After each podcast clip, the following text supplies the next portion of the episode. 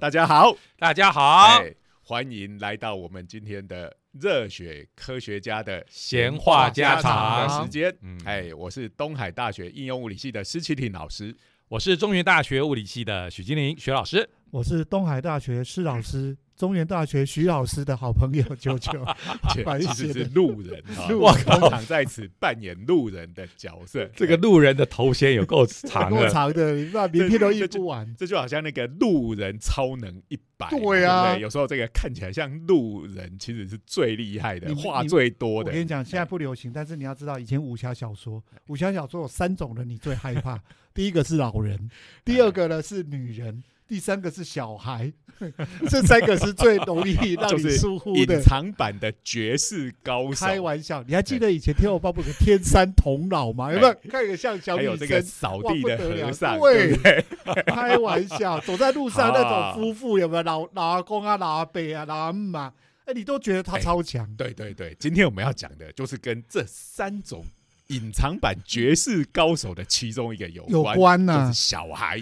哎 我跟你讲，你没有你你你你你如果有看那个很厉害的那个哦不得了的一拳超人，里面不就有一个小孩背着书包？开玩笑，你是讲下巴吗下巴像屁股的那个，不是对啦对第一集的，对，那真的是路人。乱讲？我们讲的是那个 啊，你说他的书包会跑出那个飞弹对对，对对啊，对，开玩笑，跟变成巨大机器人呢，开玩笑。好了，我们今天要讲的是哈，这个我们台湾的小学生、中学生都要做科展，对不对？对。哎哎呀。哎，我们上次有讲过一个科展的主题嘛，那个对。轰手机的那个，对对哎，对是一个这个国外的小小朋孩哎今天我们要讲的是日本版的。啊，那这个呃 呃，我们什么时候可以讲到台湾版？台湾版哦。台湾版我我记得我们上次讲过，我跟徐老师 小时候在看这个轮子做成方形，发现它不会动，哎、不过你讲到这个，最近日本有一家公司叫久保田哦，嗯，他们出了一个这个方形的轮子耕作用的机器人，其实是自走车、自走耕耘机。哦，让我想到了以前我们看那个耍帅爷爷的漫画哈，农业用机器人，哎人，，对，它的这轮子是三角形的。哎，不过说三角形是骗人的，它履带啦，对啊，对啊，用履履带，其实里面还是很多小轮子。现在有很多那种履带的那个行步步行用的，其实还可以爬爬楼梯嘞。好啦，想到我们以前小时候做科展，其实这个老师的指导其实是占了非常重要的比重啊、嗯那整个的很多的实验室啊，其实是老师的你你们你们是老师啊占了很大比重，我是我爸爸占了很大的比重。通常都是快要到截稿了，爸爸突然间就出手来帮忙了。好，那这个我们要讲的是在日本的小学哈，但看到日本漫画，如果是以小学生为主角的，他们一到暑假都有一个固定的暑假作业，叫做自由研究。嗯好，对对不对？这个大家应该蛮熟悉的。好，那呃，这个其实我们台湾也有很多类似的功课啦。对，好，比如说这个就是要做，叫你做一些观察，观察有没有对观察画月亮的形状没，有，我儿子是看那个面包有没有发霉。面包发霉。对，其实就是哦就是在暑我记得我的是种种豆芽，种豆哎芽，对对，看看那个绿豆啊。对我小时候也种过豆芽。什么用个棉花啦，然后把豆芽弄加点水放进去啊，对看它怎么长啊。然每每天要去画那个图，图哎量一下我。我儿我儿子的这一次的观察作业，他就很生气，你知道吗？他是分配到那个面包要点水，但是他属于没有不需要点水的。那他的朋友就是他的同学，同一组是点水的，你儿子是对照组，对对对，照只是不点水的。结果呢，从头到尾面包都长得一样，完全没发霉。为什么都没有？他的同学都已经变成 hooky 啊，你知道吗？等一等一等一下，等一下，这个要好好的鼓励，就是就是每天都一样，还要耐着性子去观察哈不。听我儿子没有耐性子啊，哎摔面包不。过这个东西可能导致他心理受到创伤，以后就觉得这个科学研究超无聊的，都不会有哎动静。所以像这样子的题目啊，面包发霉，我觉得因为它不会很困难嘛，嗯，所以其实就同一个小朋友自己又做实验组，又做对照组就好了啊。我觉得现在教育真的很难做。第一个不能把这种实验做得太难，然后又要让每个小孩子有事做，哦，所以他们是因因为是有分小组，哎，有分小组，个人都有对对对对。对，可是这个就分到有趣的事情跟分到无聊的事情，这还是有差。那你知道吗？那个哥哥就很无聊，就一直处心积虑想在那个面包上面滴点水。要破坏他的这个对照。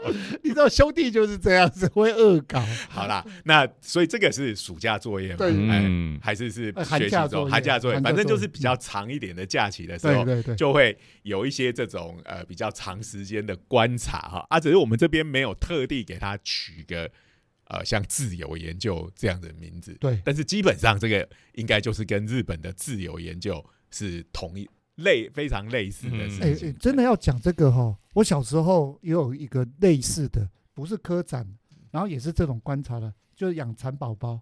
哦，哦，对，我们小时候有养蚕宝开宝。玩笑，那个是多少人的小时候的 trauma？对啊，真的嘞，我每天都为了虫宝宝在哭啊，因为没有商业都吃光了。对啊，对啊，哎然后那个店又还没开，要没有而且怎么办呢？而且最可怕的就是我的蚕宝宝曾经发生过被蚂蚁大军攻进去的那个是惨 trauma，剧绝对是心灵超级创伤。trauma，那个一整盒全部阵亡这样子。你看那个网络上面哈，这种小时候的回忆哈，都是有蚕宝宝的一百零一种死法哦，什么放在电视上面哦，放久了电视会发热，旧电视会发热，把蚕宝宝都煮熟了哈，或者说因为认出认怕怕认不出蚕宝宝谁是谁，拿了奇异笔在上面做记号。奇异笔的容器容器就把蚕宝宝给中毒了。哦 天哪，哎为什么？不过说到养蚕宝宝，我小时候也有很有成就感的时候。嗯我蚕蚕宝宝养到第三代，你知道？哇，这真的就是它有结节，然后有这个羽化成为蛾，蛾然后又生了蛋，哎，然后就第二好代，然后还有到第三代封你为蚕宝宝王者吧。我我我而且而且那个还是跨跨过年，那个因为就是后来可能是这个季节的关系，它生了这个蛋之后，结果就很好几个月都没有孵化，我都忘记这件事情，也没有把它丢掉。然后有一天打开，哎、突然发现这个蚕宝宝孵出来了，而且蚕宝宝看起还好来他们还没饿死。因为一开始哇蚕宝宝孵出来是黑色的，看起来很像蚂蚁一堆在那边哦。嗯，对，现在小朋友还有在养蚕宝宝吗？呃，不不太容易了，因为商商业你到哪边去吃啊，然后还有一个就是生命的问题了，嗯，养这东西很容易大量死亡，哎，其实不太容易。不过现在就是说他们还是有，但是以前我们是大家都养蚕宝宝，嗯，对不对？但是现在就是说，它可以呃没有限制你养什么。哦，那所以这个我们有时候就是去，像我们在东海大学，因为绿地非常多，就抓两只蚱蜢就养起来了，啊或者是也常常看到毛毛虫，这个都可以。哎，这个学校哦我都可以我小时候也养过蚱蜢，也养过蚂蚁，然后养蚕宝宝是养蚂蚁，对养蚂蚁。你养蚂蚁要哦干嘛？我我我我讲讲一下我，我不想养蚂蚁，家里就很多了养养蚂蚁是用那个透明的玻璃罐，啊，有有有有有，可以看它筑巢的模样。哦，就哎里面底下挖的对，它挖洞，它会。挖洞。那然后你最后是不是还要灌那个什么东西进去？没有没有没有，可以把它把那个形状弄出来。不不不不蚂蚁就死光了。只是单纯的养蚂蚁哎。然后呢，通常你就是会丢糖下去，还可以看他们搬，然后在哪边嗯储存。哦，这个听起来就挺真的挺科学性的。可是那时候就只是观察，我们不会去做记这录。所以这不是学，这是学校作业吗？学校作业，但是基本上我就只是当兴趣。嗯然后你知道学校作业，其实他要求你不会很严谨的报告，那没有很严谨的报告，你其实就随便写就就 OK。好，那所以这个我是蚕宝宝的王者，我是蚂蚁王者，你是蚂蚁的王者。啊，我们今天要讲的是甲虫的王者。好，诶这个甲虫的王者之前那个呃有那个大台电玩还挺流行的，开玩笑，现在还有吗？有呃，现在没有了，现在是宝可梦。哦，现在宝可梦超红哎的啊。不过我们这个甲虫王者也是红极一时对对那时候。对对。宝可梦真的是一个没天良的游戏主台机啊，因为它的机台到现在，啾啾我们一边录音，他一边在玩。不是不是，重点我要讲的是，不是那个机台跟我们玩的 Pokemon Go 又不一样。那个机台它是怎样，你知道吗？它它是哦，用那个卡片，它会出一个类似像原卡的东西，然后它会读那个 RFID，然后接下去你就可以把你的资料输进里面，机台跟它对战。嗯结果呢，它第一代的机台跟最新的这机台玩法很接近，但是它不相容。啊，啊，就之前人家投资的哇，全毁全部完哦，所以那个卡片都不能在对新的机台里面对，用要在新台机台才能用。那这个其实造成当时有很多人都在抗议啊。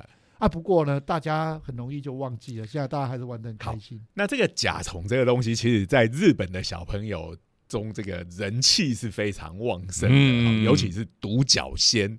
哎，看起来就很威。对，开玩笑，你你们以为甲虫王子吗？以前还有干脆小朋友直接做起生意了，抓甲虫去贩售，嗯哦哦，对对对，在对学校里哎贩售。哎，但是但他们其实好像那个，这也是看漫画看到的哦，在有一些地方。或者是有一些种 类的这个像独角仙或者甲虫比较稀有的，其实属于保育类生物，哦，真的、哦，是不可以随便乱抓的。哎，哇，已经我是看那个道中桌球社，他们跑去偷抓甲虫，结果还被被追这样子。其实我们大部分都把不知道甲虫这个是不是稀有品种了。对呀、对，然后小时候看的话，大概就是哆啦 A 梦，就是小叮当里头常常会出现嘛，那对啊，个大雄就吵着要嘛，对不对？还不止哎，他们拿甲虫来互相在那边做械斗，哎，对，啊甲虫两个人在那边斗来斗去，跟秋行虫两个这个呀，人敲心虫。然后我我印象里头那个小叮当里面啊，就是因为独角仙是人气最旺的嘛，嗯对不对？嗯。所以他通常都是属于主角那一边的。然后敲心虫就常常都要当反派，反派，对。看起来就比较邪魔歪道，两哎。个前子。像我们以前看那个救难小英雄以后也是嘛对啊也是独角仙是啊独角仙，哎，对对那个啊他那个是应该算什么？他的车子还是机器人？时光机，哎，嗯是，哎哎，对对它是一个时光机，嘿哎，那坏人的就敲行虫，哎是像敲行虫看起来也也挺厉害的哈，可是就是这个就是呃稍微外形上。颜值输了那么一点 给独角仙，你就像宝可梦一样哈。对啊那个独角仙叫什么？很很难念的，南美洲那个哎什么糟糕什么赫拉克罗斯哦，对，赫拉克罗斯，啊，你看敲心中就大甲，这两只的等级也差大太甲不是蟑螂吗？不头上有这个两个夹子嘛？那时，候应该是我知道，我知道敲秋行行虫虫，，可是我一直认为大甲看起来像蟑螂。你。看这两个的形象真的是差差到 Pokemon 都还是这个样子。好，那其实台湾有一阵子也小朋友也流也有流行过养独角仙，哦那时候都要去那个宠物店，他们有一个那个手提箱，有没有？对对对。透明的，然后里面就是有完整，就有点像水族箱里头，里面可以放很多，就是你要维持这个呃独角仙它生活的环境。然后呢，我又记得给独角仙吃的东西，就做的像那个果冻对对对对，没错。看起来超好吃的，好想偷吃一对下。其实宠物吃的搞不好比人的东西更好吃啊通。常是这样嘛，对不对？哎，所以不过那个好像就说是呃，它主要的成分是某一种树的枝叶嘛，好，对，这个应该就是跟他们平常的这个食物有关，好做成果冻型也是对的哈，因为它咬那个汁液其实也是粘稠状的，对。嘿嘿嘿嘿。好，那这个我们今天要讲的就是在日本，好，在嗯。埼玉哇，这个地奇，遇埼县玉埼玉县是一拳超人超人。的埼玉老师，奇遇老师，没错。齐豫老师是奇遇县出生的，哎，他没有特别讲，他只是名字叫这个他叫奇遇，这 作者对这个奇遇县有特别的执念，所以就奇遇这个地方啊，我看那个推理小说的时候，他讲的很有趣哦，就是它是一个就是凶案发生率蛮高，但是破案率蛮低的地方。你知道为什么吗？嗯因为它就在东京旁边。。对，然后那个东京的人啊，这个凶手杀人之后要弃尸的时候，糟糕，我们会变得有点没有我们讲推理小推理，小说，推 会不会变成理小说十八禁？哦，没有没 推理小说，哎，那要弃尸啊！东京这样子的大都市就很难找到适合的地方。哎、那你只要开车开一小段路到埼玉去，那那边不像东京那么繁华嘛，就有很多鸟不生蛋的地方可以去。哇，所以很多东京发生的凶案都弃尸在那我那我知道了，然后埼玉的警察的编制又不像东京那么那么多。所以就嗯变成一个犯罪率很高，但是破案率很低的这个呃都市，想起来他们还蛮懂。那我当地的警察也因此心怀不满，都是被你们害的。那我我大概可以知道了，金田一一跟柯南大概都不会住在青玉县。好啦，好了，我们拉回来哦。这个今天要讲的事情跟这个凶杀没有没有关关系哦哦。。我们今天要讲很明快的对啊对对内容所讲到。对啊，科展呢、讲到那边来来来研究来观察的对对对甲虫王者哎、那这个呃，在奇玉县这个地方，哈、啊、有个小朋友，哈、名叫做柴田亮，阿亮朋友，阿亮小朋友。阿亮，所以他会下围棋就是，叫叫做亮的小朋友都很都会厉害，都很厉害，对，那其实他就是非常的喜欢独角仙，好，跟其实这跟一般的日本小朋友都一样嘛，大家都喜欢独角仙，好。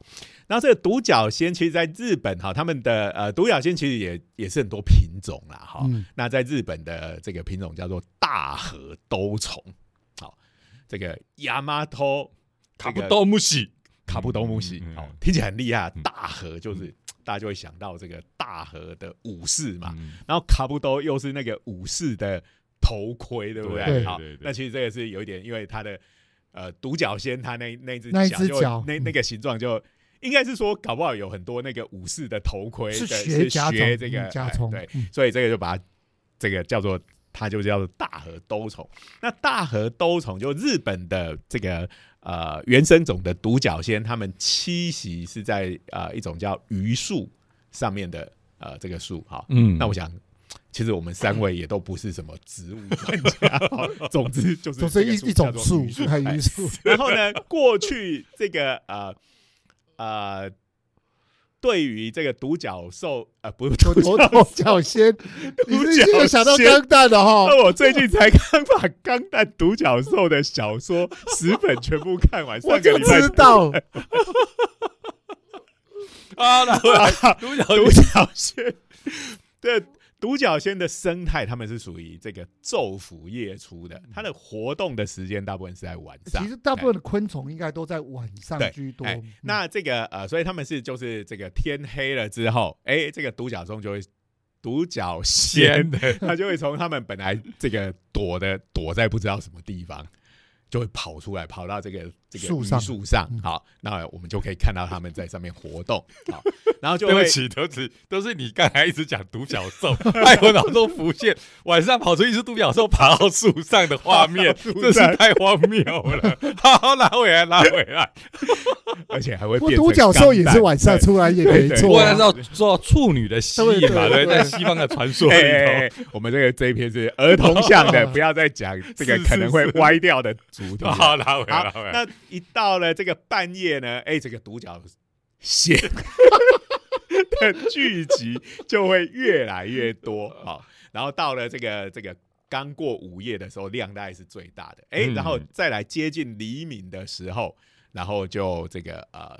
就又会慢慢跑回去，又回去他们睡觉的地方嗯睡觉去了。好，这嗯大家了解的生态是这样子。嗯嗯嗯那呃，然后这个这个阿亮君呢，这个阿亮小朋友，好，是。他有一次看了一本书，好，就在讲这个独角仙的生态的，好。嗯嗯。那上面就有稍微提到，好，这个呃独角仙它如果栖息在另外一种树上面的话，好，那这个树叫做白蜡树，白蜡，嗯，这个呃，不过后来有这个网友跟我讲哈，好像台湾比较习惯把它叫做光蜡树。光蜡树哎，这个这个这个大概是有养独角仙的人他们都知道，可是哦我其实是看这篇报道，我才第一次知道 有这种树，而且这个树是台湾原生种的。哦，真的啊，对对对，哎所以我我傻眼了。哎，对，对不起，这几个字拼凑在一起，对我来讲都非常陌生。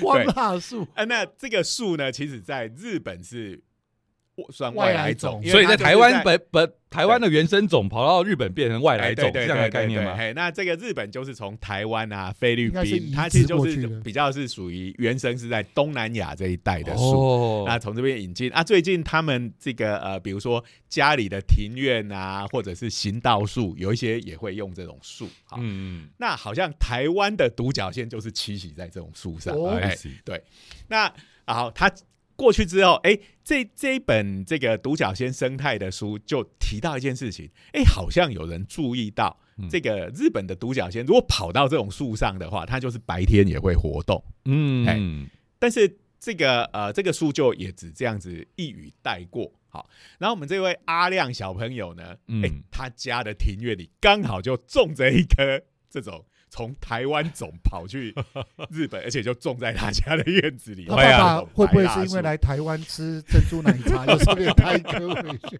呃，最最近这种树在日本好像还还还算流行啊。哎对，，那而且他又很喜欢独角仙，哎、他就决定，哎、那我们就来观察一下，哎，理哎所当然，他们家这棵树上的独角仙会不会有这个跟一般大家认所认知的这个昼伏夜出的嗯这，个行为不一样的地方？嗯哎那就他是从这个二零一九年的暑假，嗯他的自由研究就做这个。嗯哦，然后他做的是非常的认真哈，因为哎、日本因为他们是三学期嘛哈，对所以他们的暑假比较短一点哈。那他大概就从七月底一直到八月底哈，他是这个每天会去做三到五次的观察，然后跟你儿子在看这个 面包一样面哈，就中间都不能中断，每天都有去观察好。嗯然后他就做了很完整的记录，好，然后呢，他就把在这个观察结束之后，当然第一个要拿去交作业，对 对？对这个是他的目的。接着他就把这个他的观察记录寄给刚才讲的那一本这个生生态那怎么样一？本书嘞？哎，那一本书。是大学老师对写的大学老师写的，好是是这个山口老啊。山口山口大学山口大学里面的这个大呃学院。大学院，日本的大学院就指的是研究研究所啊。啊，，就是它是给硕博士学位的嗯嗯嗯，好，然后它里面的这个理学部，理学部就是相当于我们的理学院嘛，嗯嗯，那叫做创成科学研究科。听起来蛮厉害的，对呀啊，是新科，好像就是都是要找比较创新的科学研究。啊，里头的那这个他呃，小岛社小老岛社的老师师，嗯好，他是一个大学的老师，好，那他就写了一本，这个看这个名字就是感觉就是要写给小朋友是看的，好，嗯叫做《我的独角仙研究》，嗯嗯我大西东カブトムムシ元 気。嗯，哈哈哈哈，所以再说一次，要要用低沉的声音再讲一次。我们是来打书的吗？比较有这个大学老师的权威感，所以我们自己也是大学老师。好，那呃，他就把它寄给这个小岛老师，好，因为他是从小岛老师的这个研究的书里面得到这看到啊，小些启发。这小岛老师他可能也是只是在比如说跟人家谈论的时候有听说，他自己也没有深入研究这个问题，然后他还看到这个呃。这个阿亮君。阿亮阿亮君寄来的研究记录，哇这首先第一个，他发现他记录的非常好，哇。就是这个呃非常的有条理，哈，而且在就是当时哎什么样不同的时间、不同的条件，好，这个当时的环境、天气、温度怎么样，都有很完整的记录，而且呢，看起来的确就像是他所提到的，哎，真的有这个呃白天会活动的现象。嗯哎那他一看之后呢，就觉得哇，这个小朋友不简单，因为他的脑筋非常的清楚啊。嗯那在做这个记录的过程又非常的详细，好，那而且从他这个整理的这个实验记录里面，好，哎，这个小朋友是很认真，头脑又很清晰的，所以他就马上回信给他，就说，哎，我们在这个更仔细一点的来研究这个问题。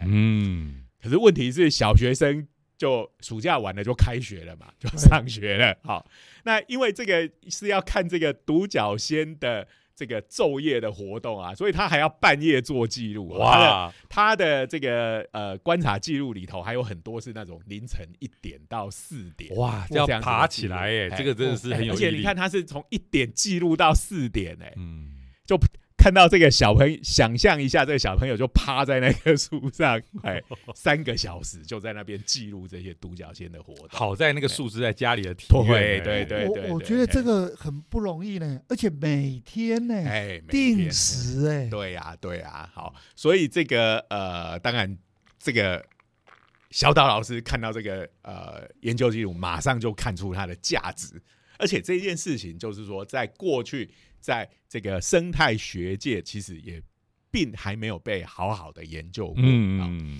所以呢，呃，就说好，那我们继续来研究一下这个这个问题嘛嗯。哎，啊，那就只好要等明年了，对不对？嗯，小朋友这个工作的时间，哎，这个跟麒麟网也是一样啊。对啊，那那时候那个沙伊啊，这个不是刚开始作为这个在网络上出现的时候，嗯，哎、就是从他的这个作息，哎、平常的话只有在这个傍晚以后才会出现，到放暑假的时候，哦整天整天出现，然后就被推理都是学生，这就是小小学学生生的习性。啊。对对对。对我们这个阿亮也是一样，哎、要在下一次这种比较有系统、完整的研究，就要到这个呃明年的暑假，也就是二零二零年。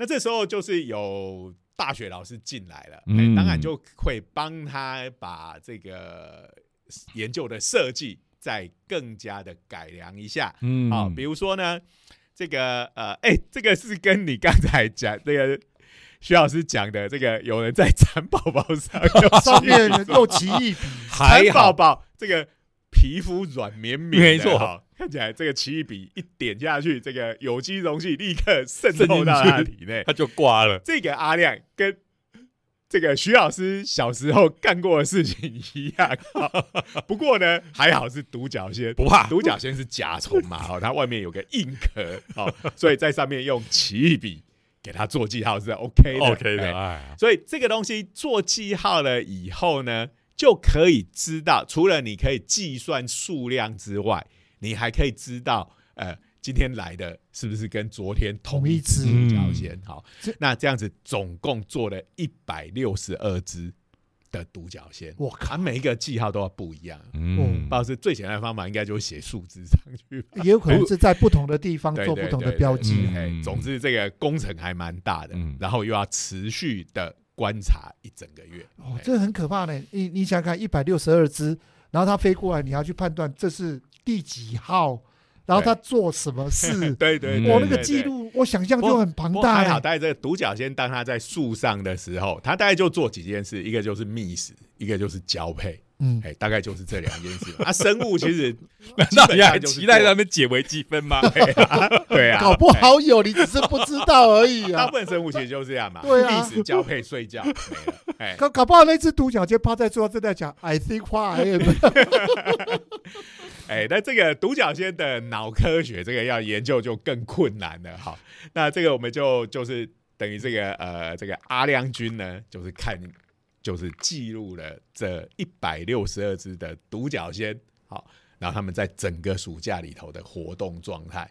我这个听起来也是工程浩大，嗯非常浩大，嗯这个大概已经算是大学研究了，这已经不是小学生研究了。然后他就发现，哎、这个这样子有系统的记录下来之后，就发现他就确定了这个独同样一种独角仙哦，它栖息在这个榆树上面，就是他们日本原生的那那那个、嗯那个栖地上面的时候，嗯这个独角仙都是昼伏夜出。嗯，那这个转到台湾去的这个白蜡树之后，哎、它就会变成白天也会活动。好，他们也是一样就不回家了。对，晚上开始聚集，嗯，然后天亮了之后不回家，继续在上面吃啊、喝啊、交配啊等等。可见我们台湾的这个就是有，哎，台湾美食的味道。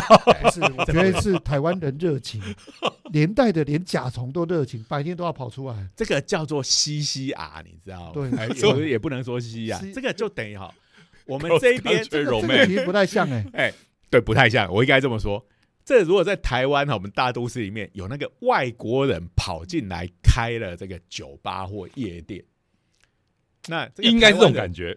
跑去就嗨了，对嗯晚上就不回家睡觉了。哎本来哎。我们晚上都比较所以，我们这个白蜡树呢，其实这就好像因为从台湾或菲律宾过去的嘛，好种在日本，这是不是就是一个外国开在那边的夜店？夜店，嗯。啊，只是这个他们是昼夜颠倒嘛，所以我们的夜店他们要叫做这个日昼店、店。日店。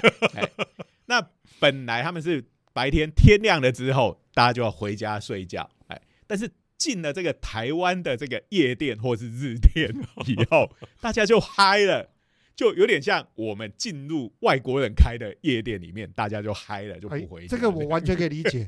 这个你的比喻，我觉得都还远了一点。这个就好像什么，你知道吗？台湾以前哦，哎，晚上都早早睡觉，农家啊都早早睡觉，谁知道这在农家的旁边都开了一家 KTV，哎，日本的 KTV 卡拉 OK 店来了，就大家晚上不睡觉了，跑去那边唱歌对了。对对对对，这个就是哎，这种有这个新鲜的嘛，好外来的东西，哎，大家就比较容易嗨得起来。对，不过这倒让我勾起一个记忆，哎，小时候我在抓甲虫的时候，的确是在白天抓，虫的确都在白天出没，哎，那可能我们台湾的甲虫其实大部分都在光大树上可面是这个东西哈，我这篇文章我 PO 在我们那个东海物理系的脸书上面哦哦。哈，也有网友来讲说，哎，可是台湾的独角仙在台湾的光蜡树上也是昼伏夜出的。呃真的假的？啊，因为对台湾来讲，那就是对对对，是一家卤肉饭的店，不是用洋人开的夜店，是台湾小吃啊，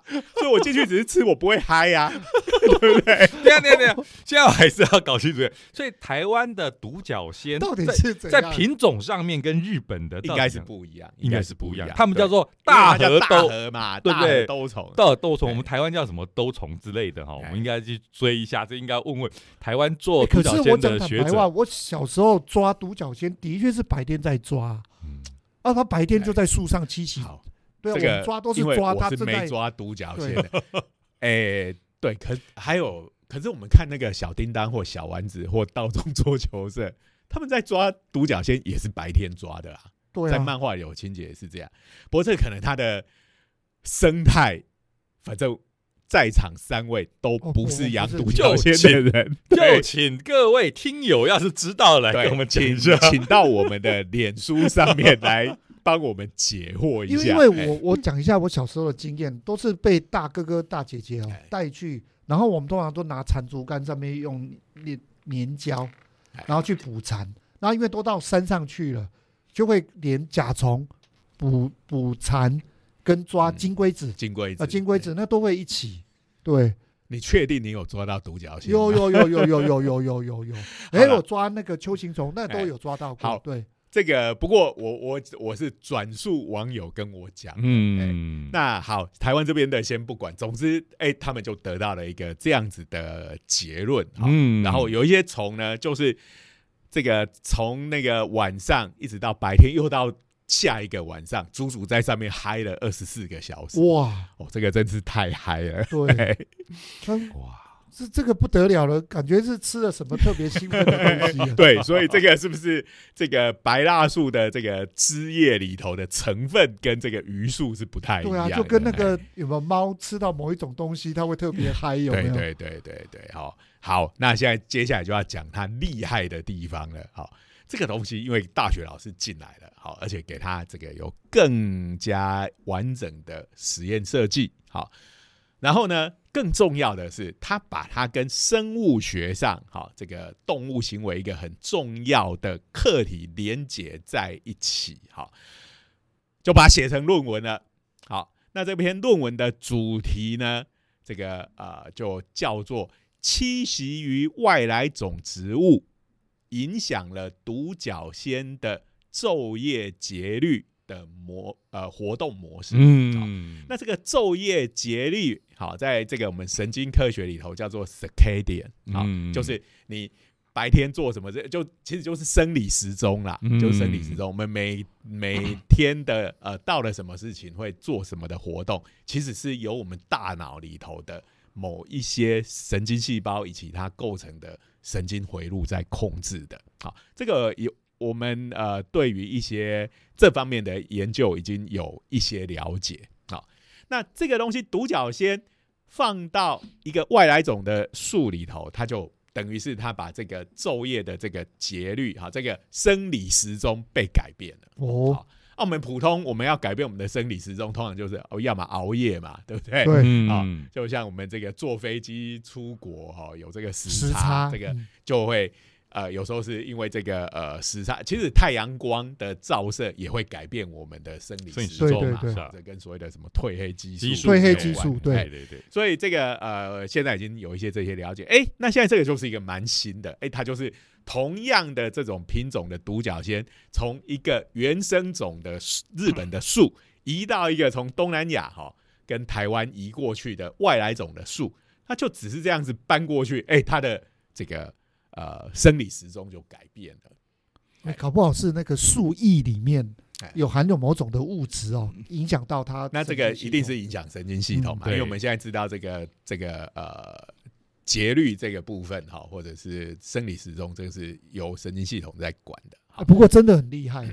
你看这个小时候，你看一般的小学生就是玩玩甲虫，抓了之后就是甲虫来吧，来互相斗来斗去。哎，他不是哎，他就养在自己家树上，然后这样每天观察。对对，对，他还是在一个自然的环境底下。对，而嗯而且我我觉得他最厉害一件事情，我讲坦白话，我觉得是发现问题这一件事情。对对他比如说，他从小岛老师那边知道了，哎、我我哎、原来这个虫移到不同的品种树上，它可能会改变习性，他真的就去实验呢、哎、这个不容易、对哎对对。那当然，小岛老师就是说，他身为一个学者，好、嗯，他从这个呃这个阿亮君的这些观察，哎、他就可以跟现在的神经科学的研究连接在一起，这是一个正牌学者才做得到的事。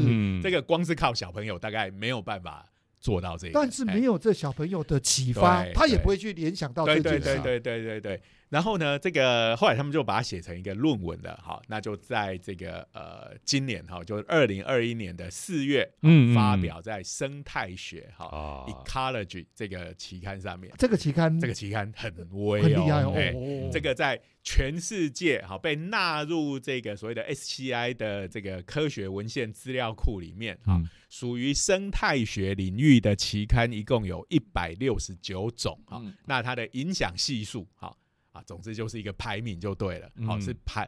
影响系数是四点七，好，这个我们行内的就知道，四对点七是一个相当高的分数，在一百六十九个期刊里头排名二十二名。我靠嗯够前面了，对，所以是很前面，是嗯在这个将近这百分之十几左右，八分之一左右。好，嗯，那这个其实已经算是相当顶尖的重量级的期刊了。嗯好，那啊、呃然后这个小岛老师在接受访问的时候就有讲，哈，我这个论文哈，几乎是这个阿亮自己写的。嗯啊，当然他不会写英文的论文，啊他就是用日文写。然后他一看到他那作文，就说：“哦，他自己写出来的论文已经几乎就是跟学界的论文的格式 很接近了，好、是嗯非常有条理、有逻辑结构的。嗯他他说他做的事情差不多就是把它翻译成英文这样子的程度。嗯，哇，对，真的觉得是超厉害的。我讲坦白话哦，我除了佩服这个小学生阿亮君之外啊，这个老师我也蛮佩服的。其对对对实我们知道有很多的老师教授会，去凹凹学学生对然后你想想看，那个最后那个观察的实验的那个整个的架构跟原理，其实都是这个小岛老师帮他设计的。其实这个其实占了很大的功劳。对对，对你看他不鞠躬哎、对呃，那呃，所以你看嘛，这个小朋友他是自己这个问题是他自己找出来的，然后所有的是数据前半部是他自己想怎么做自己做的，后半部就是老师有跟他讲，哎，对。你在做一个什么样的调对，整，老师做了指导了。对。哎嗯，然后这个他整理了所有的数据，也把它写成一个非常好的报告。那老师这边呢，就是刚刚讲的，他指导了这个小朋友，让他实验设计的更好，然后并且把这个结果跟现在学界所关心的问题能够结合起来。对哎，所以这样就能够发一个这个相当高水准的论文。其实，在论文上面的话，还要跟这个现在学界流行的学说、已知的这些背景要做比较。我想那边就是小岛老师老师的事情对对对对最主要贡献诶。那这个这个论文上面的话，就是第一作者就是这个柴田亮，就是这个阿亮小朋友；第二作者就是刚才讲的小斗老师，刚好只有两个人而已。哎，哎，各位家长，真的，你听了这故事的启发，这样的小朋友，如果把这个写到他的学习历程里面，你看这还得了？我就知道大家看到这个都开始想，第一个想到就是学习历程一零八课我靠好，，这个不过好，我也要提醒大家，大家当然就觉得说，哇，这个东西真是太理想了。好，但是我也要讲，他太理想了。不不过我要讲的是，小朋友完全可以做到这一类的事情，他可以从他的身边找到问题。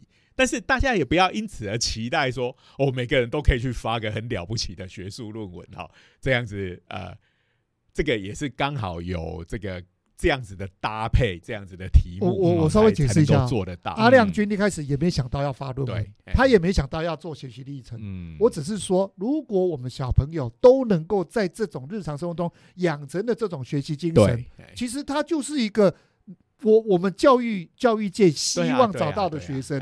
所以我们才设计我我的意思是说哈，家长不要太紧张了。哇，人家的小朋友都发了这种世界一流的论文，我的小朋友这样子的话，不是就输在起跑点不吗？哦，不不不，没有啦，你想想看，全日本这个的小学生有多少人，也只不过出了这么一个。好，对啊，这个甲虫王者就这么一个要说。要发顶级的研究论文，这是少数中的少数。对大家不要觉得要做到这个程度嗯，但是跟阿亮君一样，好、在身边找你有兴趣的东西，嗯。发现一个问题，然后做了一个呃很有系统，自己做了很有系统的研究，然后把它整理出一个报告，就算没有发论文，也是一个非常有价值的东西。这个放在学习历程档案里面，绝对是没有问题。对，我我我我真的真的要岔开，容许我花一点点时间讲一个故事哦，就是我前几天哦看那个日本综艺节目电视的播出的嗯，他是讲你知道有个新宿的中学，它就是国中部跟高中部一起的，然后那个节目就专门在市区帮你挖井，你我我们现在已经很少在挖井了，嗯。那这个学校为什么要挖井呢？因为呢，他们有学生希望能够在他们的庭院里面弄一个小鱼池，他要养乌龟。然后大家就想说，好，我们讲啊，就写信给电视台，电视台就来派人说，好，我们把你们整个挖井的过程就把它做成纪录片，然后呢，要求三天之内一定要把它完成，然后呢，只能在上课的时间，早上八点到下午六点，你们工作时间三天完成，然后我们就算这个整个的任务成功。然后有小朋友，有那个艺人呢、跑去里面挑选小朋友，他就挑选各式各样的小朋友，问你，如果这个东西挖井挖成功，你想做什么？有人说我要拿那个井水来做珍珠奶茶，真的真的。啊，有一个人就讲研究生物，他说我要养乌龟。嗯那另外一个是属于科学的，专门在做科学道具的。他说我打算做一个过滤装置来过滤井水，嗯让它变成饮用。嗯就那个珍珠奶茶就说哇，那不就跟我结合？你过滤完了，我就可以做珍珠奶茶。就他们决定做，然后做的方式是用古法，不是用挖土机，因为学校太小了，那个地方都很小嗯，挖土机没办法挖。那你知道以前的挖井是怎样？用一个螺旋一样，嗯有有一个螺旋体，然后那个转上面的螺旋，它就会不断的往下挖，把土取出来这来。简直就是浅盾机的原理。对对对对对哎，对，其实就是只是都要靠劳力，所以他们嗯就分同学分组，在不同的时间点，你负责早上几点几点几分嗯去挖，然后第一天就挖了五公尺，大家好高兴，说我们搞不好可以提早完成。隔天继续往下挖，挖到六公尺多的时候发生意外，土夹了太多，就一拔那个挖土的前段，因为是用连接器连着，就松脱了。那个整个前端挖土的部分就卡在那边，完全的像是综艺节目的戏剧性。这时候发生大问题了，学生挤在那边不知道该怎么办。学生会长来，这时候下一个指令，这样子，我们另外挖一个洞，然后一群人坐那边，另外一群人想办法把那个前端给拉出来。嗯结果第三天早上，艺人才来了。他说：“现在怎么办？”他说：“我们另外有在挖一个新洞。”那艺人就去挖那个新洞，结果那个小朋友就想尽各种办法要把那一个哎，我打断一下，那个心动是等于有点像是放弃原来那个，重对新再挖一个的意思。然后另外就一群人就不死心哎，继续要把那个前端给捞上来。他们利用各种的夹子，都发现那个重量因为太卡在重了，土里，对，卡在土里面，哎。但含的土太重了，嗯。所以那整个挂钩都不行。最后呢，找到了很多专业的人士，找到了那个真正的这个专业挂钩，嗯。终于把它挖出来了，嗯。就决定放弃，那个新挖的洞 因为他们觉得自己挖的洞最可贵。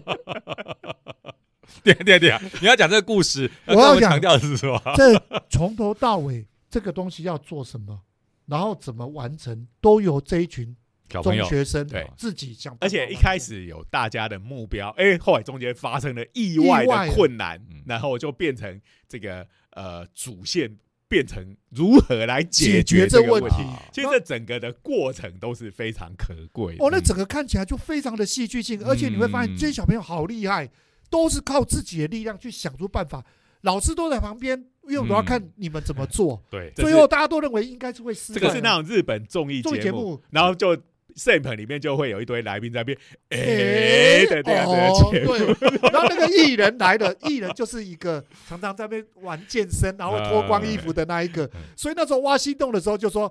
放心交给我，那因为他力量大，一下子就挖了六公尺，他以为就是用他心动了，就他最后的心动是被填起来。好啦，在最后最后最后就是珍珠奶茶有珍珠奶茶有，然后过滤装置对都有新的罐做出来都有哎。做出来，就新的过滤装置，然后泡珍珠奶茶。嗯，对，啊，所以锦鲤也是一样有养着乌我龟嘛养。乌龟，最后就是他们隔了几个礼拜再去拍，但已经造景了。我跟你讲，还有其他更多的学生加入了，有的会做水泥的，家里因为有有家里的背景，就开始把那个整个鱼池砌起来，嗯变成真正一个很漂亮的鱼池在那边。嗯，所以虽然这个的确有综艺效果，不过你可以看到哈，背后的话，整个日本他们崇尚的精神就是像这样子哦，哦，做个研究，有小朋友的力量来对，啊做研究，其实我觉得这是很好的事情啊。从头到尾哦，那个水池跟设计、发现问题、怎么建成，嗯都由学生完成。所以哈，就是我们这边的小朋友哈，大家在做这些暑假作业，或者是科展，或者是类似自由研究的东西，我们还是希望你能够自己找到题目。对是是，因为在我们的身边，其实还是有很多很有趣的事情。以我家来讲，我身边没有天竺鼠 没有独角仙或独角兽哦，只有天竺鼠。所以我这边也要是我来这个做研究，回到我小时候，我就应该做一个这个天竺鼠的观察研究哈，还可以写一本书哈。我的天竺鼠研究，哎，这时候用低沉的声音念一下：我他西诺摩鲁莫头 can you。我我跟你讲，我看你研究，你家里养天竺养了那么多年，也从来没有八代目了吧？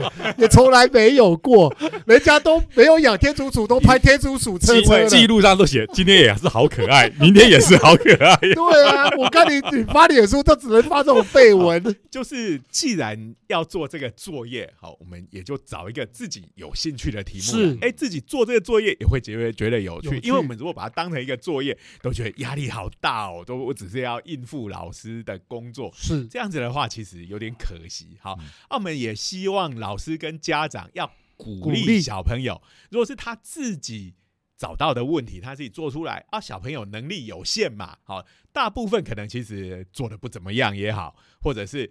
没有达到本来的目的也好，我们也是鼓励他。好，哎，你如果做失败了，其实我们也可以说，哎，你针对你为什么会失败这件事情来做一个研究。我觉得嗯小朋友都可以在这中间得到成长。我觉得真的哎是。那当然，如果说哎，真的也来发一篇国际顶尖论文，那小朋友也发了，老师也发了，对啊，这？都就算哎额外赚到赚对到对对啊，这个东西可遇不可求。是的好，那希望呃我们的小朋友好，跟我们的这个老师跟家长，大家都可以在这方面好一起成长，跟着小朋友一起成长。嗯那以后我们一定能够成为一个科学的大国。嗯，你看，像日本他们这样子长时间的推动科学，你看最近每年的诺贝尔奖几乎都有日本真的是哎，这个东西都需要很长时间哈，嗯不要想着一下子就收。没错，那是整个文化的这个底蕴建立起来的。那希望我们台湾